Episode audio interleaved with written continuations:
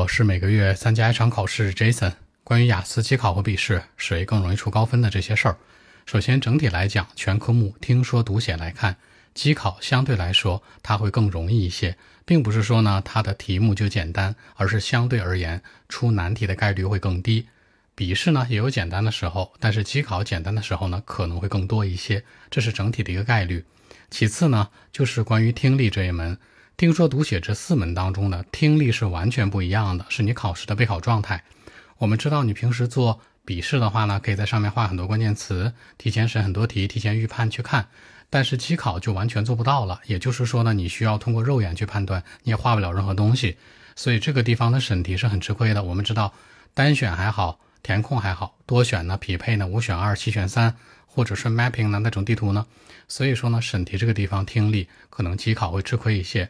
第三，阅读和写作，其实这里面很多人会出现一些不适应性，那这个概率是五十对五十。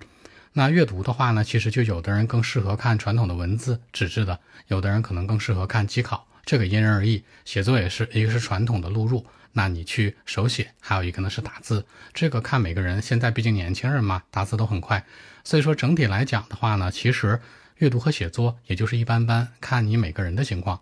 最后啊，关于出分的机制，整体来讲呢，机考的出分很快，大概三天左右是比较快的，而且考位相对来说也比较多。哪怕可能现在因为一些特殊原因经常取消，那机考的增加的概率是很多的。